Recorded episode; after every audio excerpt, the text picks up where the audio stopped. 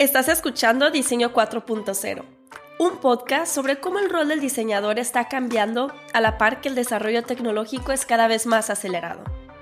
Platicamos con expertos sobre diseño, negocios y tecnología. Mi nombre es Claudia Álvarez y los estaré acompañando en este episodio.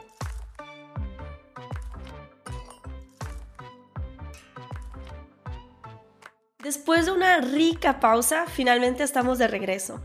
Este episodio con Lali estuvo muy muy interesante. Debatimos sobre las similitudes y diferencias entre el diseñador y el emprendedor, la innovación y la creatividad. ¿Ustedes creen que un emprendedor que usa design thinking es diseñador? Quédate con nosotros para escuchar la respuesta. Lali Segarra es diseñadora, emprendedora y gerente de innovación.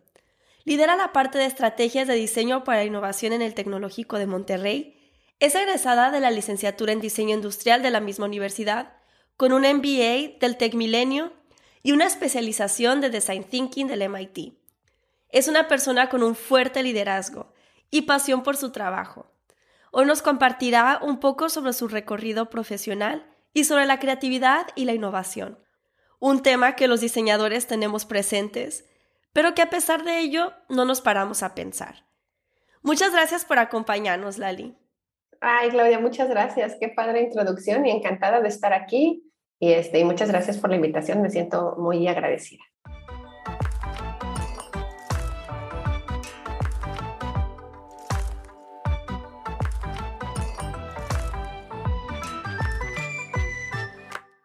Para ir entrando en contexto, ¿nos puedes contar de dónde vienes y cómo fue que llegaste a donde estás ahora?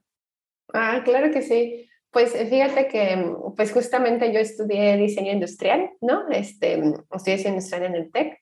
Eh, después, como mencionabas, empecé emprendiendo y me acuerdo mucho de esa época porque con otras dos amigas diseñadoras empezamos un negocio que se llamaba Diario y que nosotros lo que queríamos era diseñar objetos corporativos, ¿no? Entonces diseñábamos a las empresas pues sus kits de, de qué sé, de cosas de Navidad, etcétera. Pero la verdad es que ahí aprendí mucho, fue la primera vez que, me, que entré en la incubadora de empresas y fue en donde aprendí que existía el punto de equilibrio, ¿no? Este, temas de ventas, todo, todas esas cosas que eran importantes tomar en cuenta, pues al final para hacer factible y viable una idea que en este caso era un negocio, ¿no? Eh, posteriormente estoy en en administración, después entré a trabajar en un estudio de diseño que se llama La Jabonera y fue muy interesante porque aunque mi background era de diseñadora, eh, digamos, de producto, realmente entré más como a apoyar en el diseño de la parte administrativa del estudio, ¿no? Del despacho de diseño. Y después ahí fue donde descubrí, ahorita que eh, vamos a platicar de innovación y de creatividad, em, ahí en la Jabo dábamos talleres precisamente de creatividad e innovación a empresas como una forma de ayudar a ver perspectivas para solucionar sus problemas de manera diferente.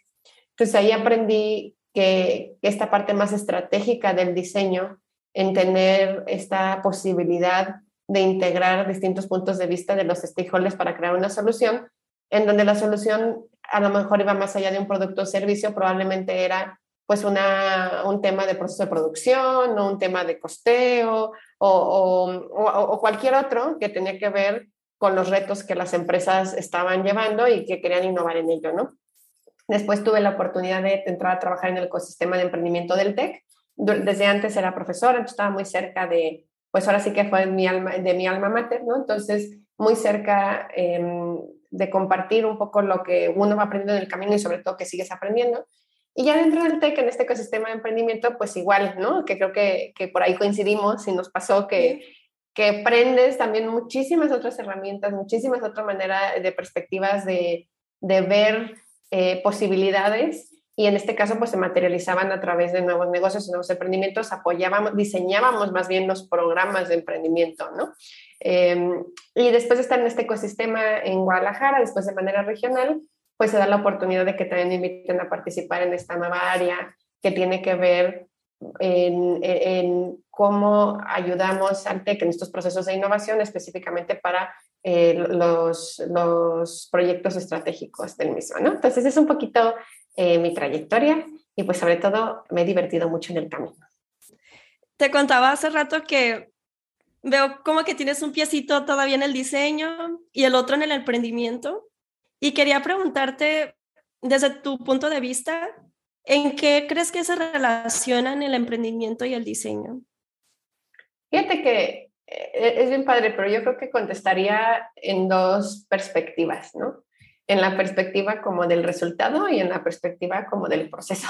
Entonces, creo que en la perspectiva del, del, proceso, para mí algo que tienen en común la parte de diseño y de emprender, es decir, yo creo que se necesita diseño en el emprendimiento que hagamos, ¿no? Y no hablo necesariamente de, diseño de producto en sí, sino que los negocios se diseñan, ¿no? Entonces, Em, cuando hablaba de que quería contestar también desde la perspectiva del proceso, creo que el, el proceso que tenemos eh, de diseño también se asemeja a un proceso de emprendimiento en donde decimos, identificamos oportunidades, planteamos más de una respuesta. Es decir, algo que tienen en común el diseño y emprendimiento es que tú buscas solucionar un problema para el cual puede haber más de una respuesta correcta, ¿no?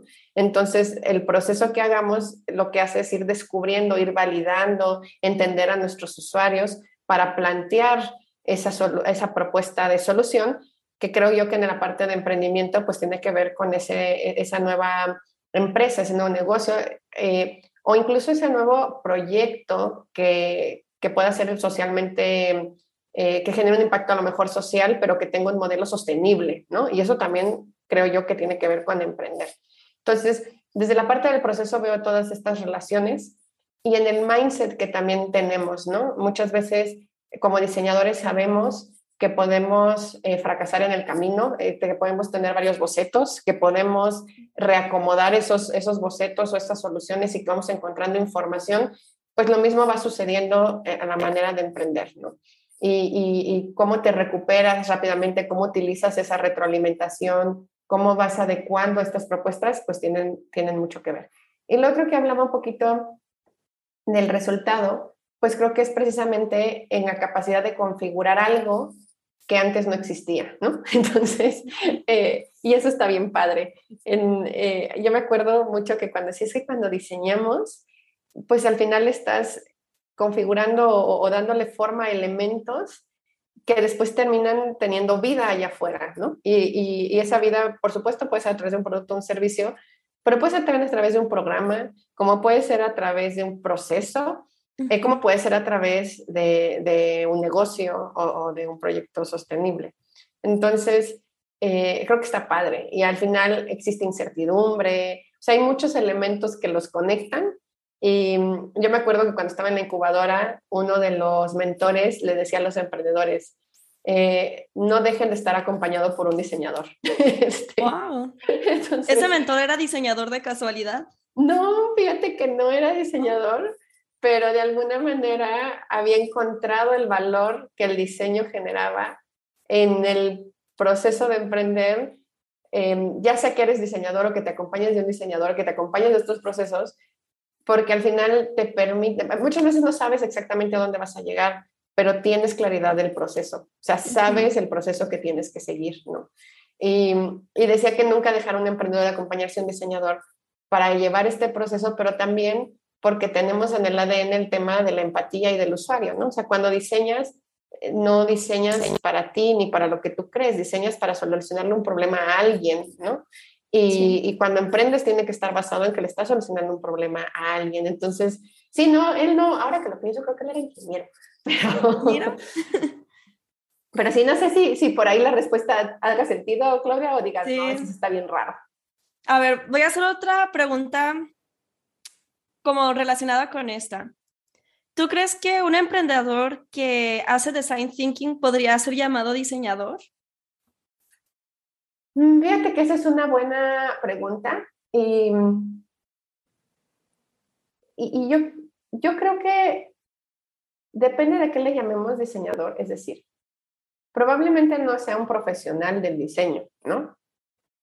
Pero sin duda puede ser un diseñador de su negocio, ¿no?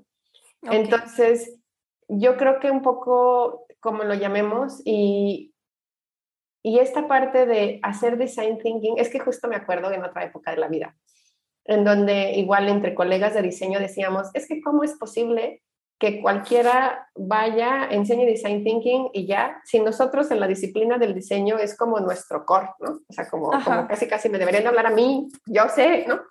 Sí. Y la verdad es que mi reflexión era, al final creo que, que mientras más design thinking haya en el mundo, un mejor mundo tendríamos, porque al final el chiste es cómo eh, pues a través de, tú estás buscando generar tres cosas, que algo sea humanamente deseable, tecnológicamente factible y comercialmente viable, ¿no? Y qué mejor que un diseñador, perdón, qué mejor que un emprendedor o cualquier persona podamos integrar en nuestra forma de hacer cosas esa perspectiva, en donde en teoría el design thinking viene en centrarse en las necesidades de los usuarios. Entonces, me gustaría que los emprendedores sean diseñadores y que usen design thinking, sí, entendiendo que están siendo diseñadores de su propuesta de soluciones de negocio. A ver, ¿le quieres llamar profesionista del diseño? Pues no, a lo mejor no, ¿no? Porque no necesariamente es un profesional del diseño que, que, que conoce no solamente design thinking, sino muchos otros elementos que ayuden a configurar y articular una propuesta. Y también por eso es importante que el emprendedor, independientemente de la disciplina que venga, el emprendimiento no es un trabajo que uno haga solo, ¿no? El emprendimiento es un trabajo que tienes que saber cómo tener aliados, cómo tener colegas, cómo tener quien te ayude, tienes que saber pedir ayuda, tienes que saber, sí, capacitarte, pero también delegar, también, entonces, em, este del solo entrepreneur no, no, no creo que sea un concepto que hoy en día sea válido, se puede, pero sobre todo si quieres generar cosas diferentes que generen impacto, pues necesitas de la colaboración de distintas eh, disciplinas y de distintos perfiles, ¿no? Pero esa es una buena pregunta, Claudia. ¿Tú qué piensas? No, sí me la he preguntado muchísimo porque muchas metodologías se parecen, como de empatizar con los clientes, usuarios. Hace, se usan muchas herramientas de antropología para hacer estos estudios y entender a las personas, que los diseñadores los tomamos prestados de la antropología, ¿no? Y que en el mundo de los emprendedores también se toman prestadas estas metodologías.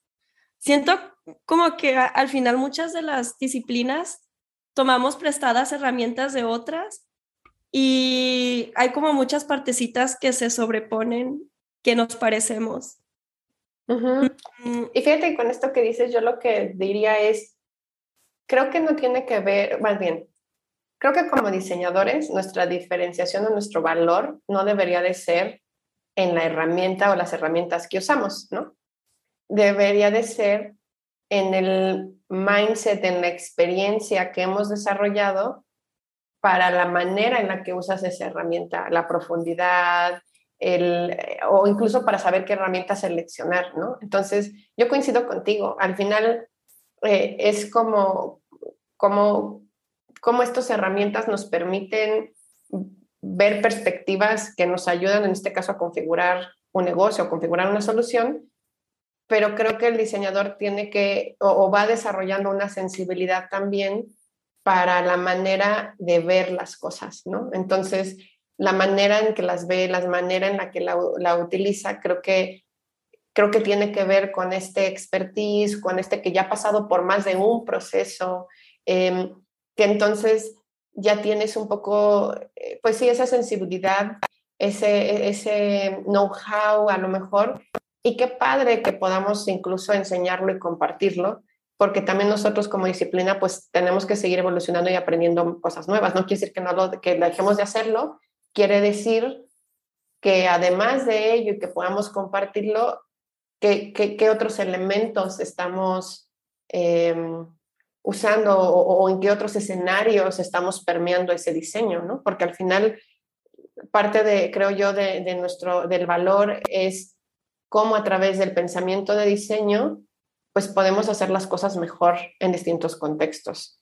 Em, ¿Crees que lo que diferencia al diseñador del emprendedor mm, es como mm, nuestras prioridades dentro del proceso de diseño? como la sensibilidad por parte del diseñador, este, por parte del emprendedor a lo mejor, algo más sobre ganancias. Es que no se me cuesta trabajo contestar la pregunta porque creo que, por ejemplo, yo soy diseñadora y yo soy emprendedora o fui emprendedora, ¿no? Tú estás chistoso mm. como separado, es decir, pero, pero bueno, si me pongo a pensar en, más bien muchas veces le decíamos al emprendedor que en efecto tiene que intentar tener un mindset de diseñador en donde ponga primero al usuario que su propia pasión o sus propias ganas de que la idea funcione, ¿no? Em, porque, a ver, si parte de tus requerimientos como diseñador es que la solución sea viable, es decir, que comercialmente sea viable, pues también debería de estar en tus objetivos que la solución que configures sea comercialmente viable, ¿no? Mm. Y eso no quiere decir que dejes la perspectiva de que sea factible ni de que sea deseable. Quiere decir que parte de tus requerimientos del diseño es ese, ¿no? Entonces, no sé si podamos separarlo como tal, como perfil, o si más bien sean como estos mindsets que a veces conviven en una misma persona o a veces pues conviven en un equipo, ¿no?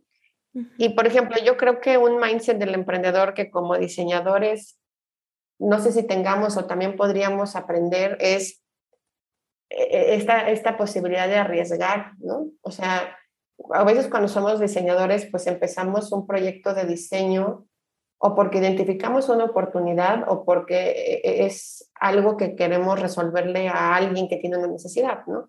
Y, y yo identifico y por supuesto hay diseñadores súper emprendedores con este mindset súper arriesgado. Sí. Pero en general esta parte de, de, riesgo, de apostarle una idea propia, claro que hay que validarla, pero o, a solucionar un problema por esta convicción, ¿no? Este dar este salto y hacer que las cosas sucedan e ir un poco contra el mundo, pero porque crees que hace sentido y que genera valor ese sueño, ese elemento que tienes, creo que es algo bien padre, ¿no? Entonces, yo creo que cuando se combina este mindset de emprendedor con este mindset diseñador, yo más bien, en lugar de verlos separados, creo que, creo que son mindsets que, que, que pueden convivir muy padre juntos, ¿no? Sí, porque, bueno, algo que un empresario o emprendedor ah, tiene como cualidades, ser persistente, tener mucho coraje, ¿no? De, no importa las caídas, los nos, siempre se busca la manera como de, ok, el cómo sí sacar adelante esta idea o este deseo de solucionar cierta problemática. Sí, y a lo mejor no, no podemos ser, por ejemplo, a veces, eh, no todos los casos, pero a veces estamos como esperando la retroalimentación del cliente en un proceso de diseño, ¿no? Y esperando su feedback. Y está bien, pero pero a veces más que estar esperando el feedback o la retroalimentación del cliente, que es súper valioso, es pues a lo mejor también marcar un poco esta visión o este rumbo, ¿no? Con base a lo que hemos aprendido. Y, creo que el emprendedor sí hace eso, sí, sí va marcando ese, esa visión, ese rumbo y como dices, es esta persistencia y estas agallas que, que pues hacen que se levante y se levante independientemente eh, de los obstáculos, pero claro, porque va iterando y va evolucionando ese proyecto, esa idea a través de los aprendizajes que tiene y una gran manera de hacerlo pues es a través de, este pensamiento de diseño, ¿no? Sí que están muy mezcladas entre sí. Yo creo, pero bueno, igual y alguien que nos escuche nos puede decir que no. Mm, esperamos sus comentarios.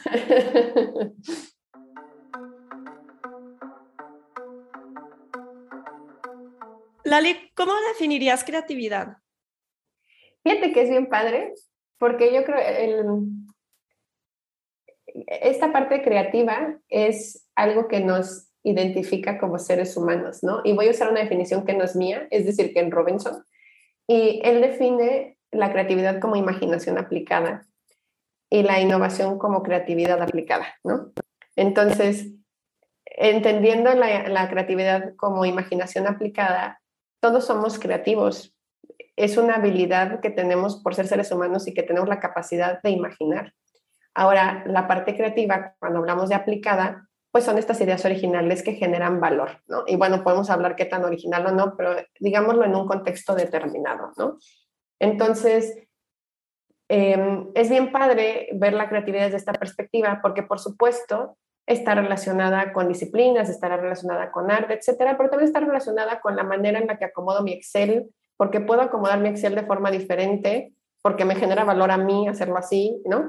y, y, y eh, no hay otra criatura, que bueno, no sabemos, pero que imagines algo que no existe y que lo puedas materializar y hacer realidad, ¿no? Hasta una receta de cocina, si quieres. O claro, pasando a otro tipo de cosas como solucionar un problema. Y no sé si me estoy saltando, pero pues justo ya después viene el tema de innovación, en donde ya es esa creatividad aplicada, en donde otra definición también es la creación de una em, nueva oferta viable y esa definición es de Larry Kelly, el autor de Ten Types of Innovation. Eh, y está padre porque ya no es tener cualquier idea eh, o alguna idea eh, original que genere valor en un contexto, sino que ya tiene que estar implementado y aplicado en ese contexto. ¿A qué me refiero? A que ya tiene que, que estarle generando impacto o algún beneficio en el contexto en el que tengamos, ¿no? Ya no nos podemos quedar en, en, en pues en la idea como tal, sino en que la hayamos implementado allá afuera. Entonces, cuando él dice que es la creación de una nueva, otra vez nueva, digámoslo en algún contexto determinado, o cuando decimos oferta, pues puede ser un producto, puede ser un servicio, puede ser un programa, y, cuando hablamos de viable, pues es la capacidad de que lo, haya, lo podamos o lo hayamos podido ejecutar y hacer realidad, ¿no? Entonces, yo creo que eh, tomando estas definiciones un poco prestadas, porque no, no es que sean mías, Em, es una manera en la que podemos empezar esta conversación. ¿Podrías como dar ejemplos como esto es como una actitud de creatividad, esto es algo de innovación, para como tenerlo más claro en nuestra mente? Sí, yo creo que, por ejemplo, necesitas creatividad para la innovación. No puedes ser innovador sin la creatividad, ¿no? Em, pero digamos, un ejemplo para mí sería em, algo cambió en tu día ¿no? Resulta que te cerraron la calle y de forma creativa pues tienes que encontrar otra solución o de reacomodar tu día o de ir por otro camino, ¿no? O sea, puedes em, imaginar algo diferente y lo solucionas de manera diferente. Y a lo mejor, y, cuando hablamos de, innovación, em, necesitas haber sido creativo en el proceso, pero por ejemplo, tienes un problema como a los que nos enfrentamos en, ahorita, por ejemplo, estamos trabajando en cómo podríamos diseñar una estrategia eh, que nos permita generar innovación abierta con otras organizaciones, ¿no? Yo puedo ser muy creativo y puedo tener muchas ideas. Puedo decir, oye, hay que hacer un software, oye, hay que hacer una plataforma, oye, ¿qué pasaría si tengo un embajador para la innovación? Oye, no, y, todo eso es creativo, ¿no? Y está bien. Eh, pero hasta que no logremos implementarlo y lo veamos en acción, para mí no sería innovación todavía, ¿no? Ok. No sé, ¿eso ayudó o estuvo raro? Sí, bastante claro. Por ejemplo, cuando estamos bocetando una idea de diseño, puede ser todo eso, cada boceto es una muestra de creatividad, pero el boceto que pasa a la implementación se puede convertir en una innovación. ¿Podría hacerse? Yo miré todavía un poco más allá. La solución que salió a partir de ese boceto tal vez sea una solución innovadora, tal vez. Entonces, ¿a qué me refiero? A que más que el boceto que haya pasado al otro lado, me imagino que ese boceto pasó al otro lado, hicieron producto, de ahí se tuvo que pues producir y se tendría que ver, ¿no? Entonces, y, y ese, esa oferta que existe ahora en el mundo, si tiene una aproximación diferente y le genera valor a alguien, porque al final la innovación tiene que venir ligada al valor, ¿no? Es decir, que sea que generes valor. Yo creo que, que ahí sí podríamos hablar de innovación, ¿no? Em, sin duda los bocetos son, son un medio para y sin duda se requiere de mucha creatividad, pero hasta que no lo veamos materializado en acción, creo que no podríamos, o en acción porque puede ser una estrategia, ¿no? creo que no podríamos hablar todavía de innovación. Y regresando a mi ejemplo de a lo mejor de cómo acomodar tu agenda diferente o qué otro camino, otra alternativa usar en donde estás creatividad, imagínate que eso se volviera un sistema, ¿no? Em, voy a decir locuras, de inteligencia artificial o un sistema de comunidad en donde cuando te encuentras a un eh, imprevisto, ¿no? Automáticamente pudieran surgir varias opciones. E imagínate que ese sistema o esa comunidad existiera.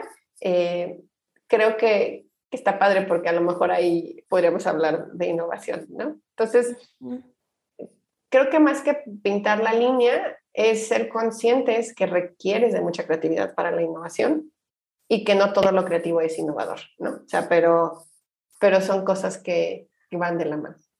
Eh, recientemente estuve platicando con Albert Ajá. y le, le, dije, ah, voy a platicar con Lali. Y me dijo, Clau, pregúntale sobre Creative Camp. Ah, estuvo bien padre. Y aparte, Albert, lo, eh, está, estuvo padre. Fíjate que eh, ese es un proyecto que hicimos allá en conjunto y mm, estuvo muy bonito porque mm, estábamos en el contexto de, la incubadora de empresas, ¿no?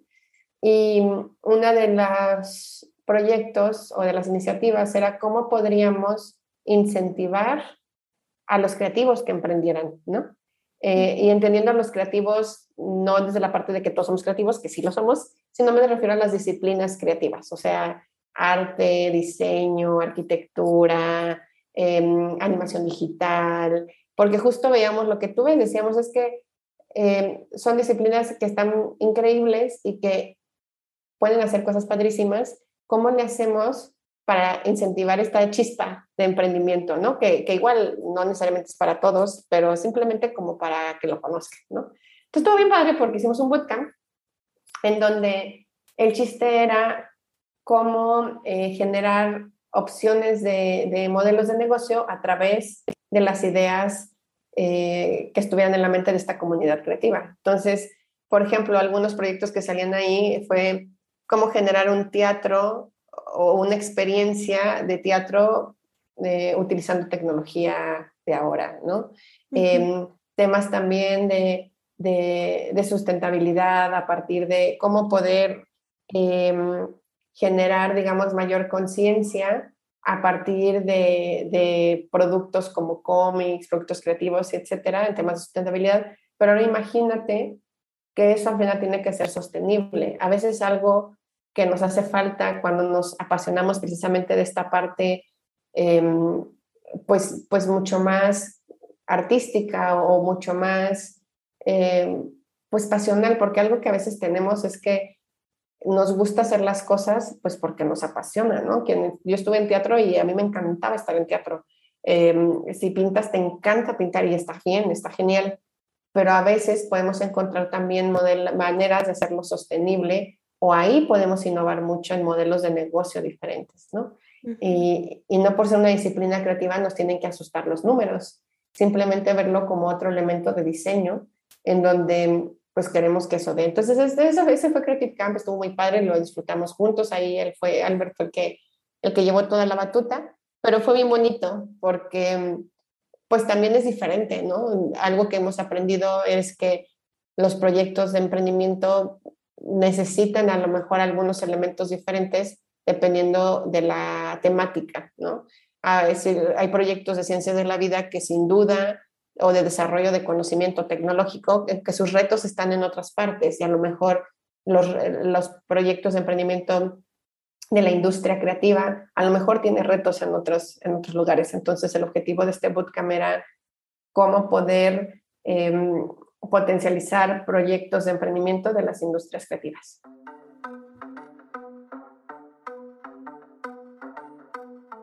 ¿Hay algún libro, no sé, el último libro que leíste que nos recomiendes? Ah, no es relacionado con el tema de creatividad, emprendimiento. Fíjate que el último libro que, que, que leí eh, eh, es, está muy chistoso el nombre porque se llamaba Entrepreneurs Nietzsche, Nietzsche el filósofo, ¿no? Y decía algo así como eh, For Disruptors, o sea, para disruptores. Luego te pasó bien el título. Y está bien interesante porque el autor se llama Brad Feld que, y con otro, con otro colega que no me acuerdo también, y él lo conocí como autor porque antes de ese leí un libro que se llamaba The Startup Community Way, ¿no? En donde se hablaba que primero había que generar comunidad y ahora es este de Entrepreneurs in Niche Way, em, A Book for Disruptors, algo así, que, que justamente está muy interesante porque lo que hace es agarrar quotes de niche, adaptarlas un poquito y platicar justamente de retos, de mindset, de cultura, desde la perspectiva de emprendimiento, eh, pero desde la perspectiva de emprendimiento em, como disruptor de, crear nuevas propuestas para los problemas actuales, ¿no? Entonces está padre. Y un libro que a mí me gusta mucho, que no, que no lo leí recientemente, pero que, que, está, que está bueno también, es el de Ten Types of Innovation, que a mí se me hace como un clásico, ¿no? Entonces se me hace como un clásico, creo que es bueno, porque te ayuda a ver la perspectiva de, de cómo innovar y, y, cómo verlo desde muchos ángulos, ¿no? Entonces, yo creo que esos pueden ser, bueno, y el último que estoy leyendo, que todavía no se los puedo recomendar porque apenas lo estoy empezando, pero se llama The Atomic Habits. Ese me lo regalaron en, en Navidad. Este, Ah, mira, el libro, para decírselos bien, se llama Entrepreneurs Weekly Niche, a book for disruptors. Y lo que pasa es que dice Weekly Niche porque está hecho como para que cada semana leas un capítulo que son chiquitos, ¿no? Entonces tiene la cantidad de capítulos como por semana. Se empieza por este quote y, este, y luego lo va desarrollando y termina como con una historia.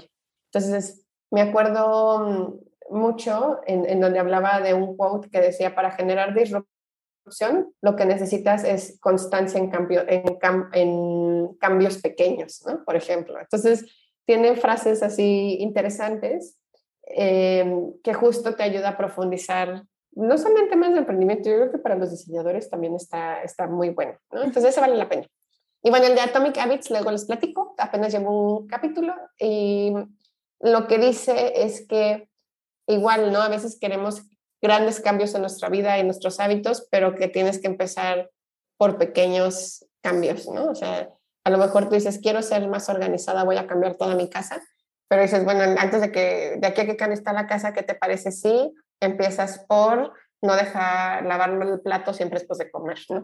Entonces, este, y luego ya, o no, es que quiero correr un triatlón y me cuesta un montón de trabajo, ¿no? Bueno, o sea, y entonces me voy todos los días al gimnasio dices, bueno, ¿qué te parece si a lo mejor empiezas por generar el hábito de pararte y, y, caminar cinco minutos y, después, y, te dice que construyas hábitos sobre hábitos que ya tienes, ¿no? Bueno, hasta ahí voy, luego les explico más. Sí, yo hice trampa con ese libro porque vi un video como de 30 minutos que me lo resume. ¡Ah, qué padre! Y sí, está genial, porque también lo puedes aplicar a proyectos. O qué tal si tú tienes que cambiar un hábito dentro de una comunidad, ¿no? Digamos, un mal hábito alimenticio dentro de, de tu comunidad. Ok, no puedes soñar diciendo que vamos a cambiar todo lo que se vende en el supermercado, porque no puedes hacer un cambio drástico, todo tiene que ser de manera gradual o con otras estrategias que el mismo libro recomienda. Ay, qué padre, pues lo seguiré leyendo. Sí, está bueno entre una, una, cosa y otra, pero no, más o menos, qué padre, muchas gracias, lo voy a seguir leyendo. Sí. Hay una persona que, que como que has tomado en algún momento de tu carrera como inspiración o que te inspiró a, a llegar donde estás. Fíjate que yo me acuerdo mucho de, tengo como varios. Estaba pensando, ¿no? Eh, me acuerdo mucho en algún momento de quien fue mi director de carrera, porque él era diseñador, por supuesto, diseñador industrial, pero fue muy chistoso porque cuando entró como, como director de carrera, como que lo que hizo fue diseñar la carrera, ¿no?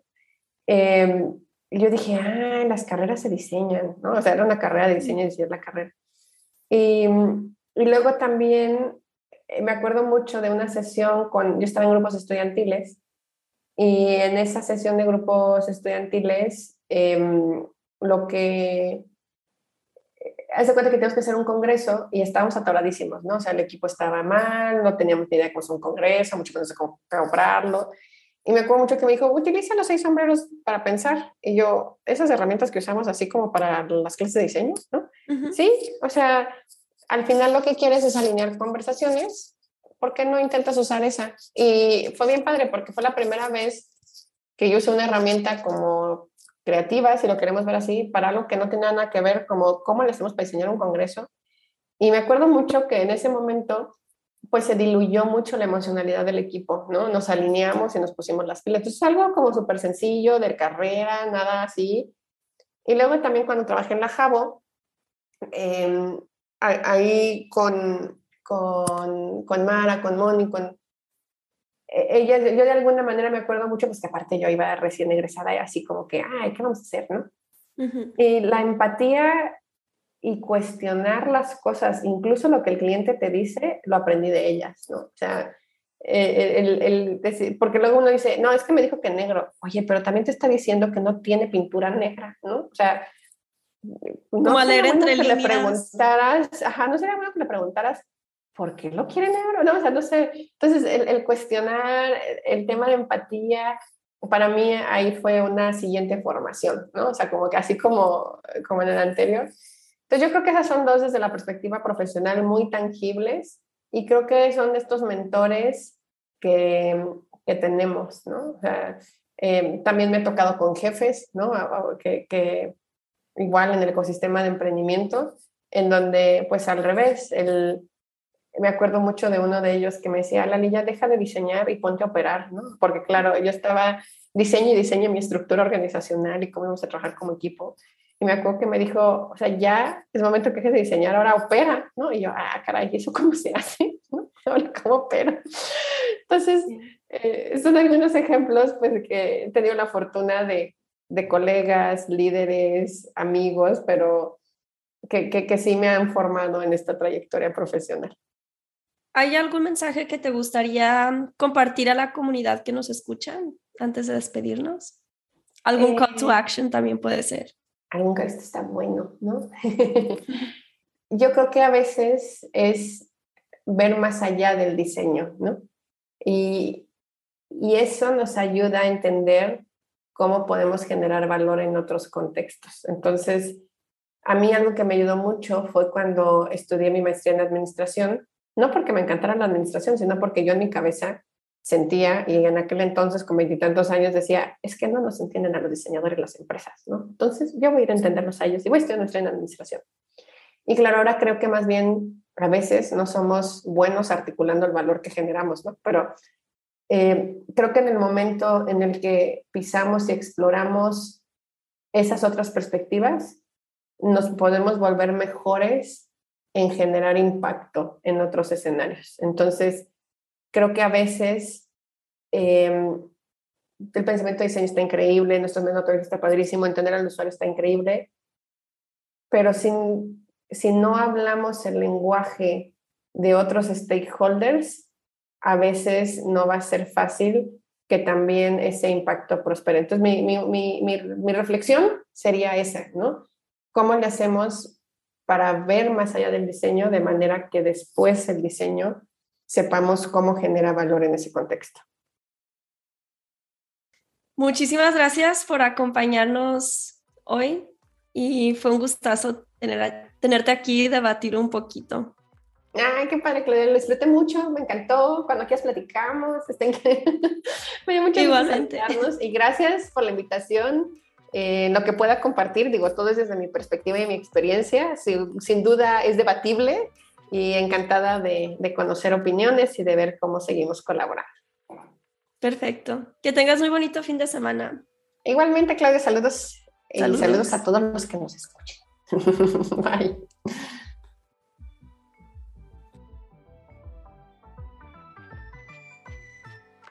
Muchísimas gracias por acompañarnos el día de hoy. Nos encantaría escuchar lo que opinas. ¿Crees que un emprendedor que hace design thinking es un diseñador? Para ti, ¿cuál es la diferencia entre creatividad e innovación? Puedes seguirnos en Instagram como asi.design. H-A-C-Y.D-E-S-I-N-G. Nos escuchamos la próxima semana en la que platicaremos sobre Human Factors. ¡Hasta pronto!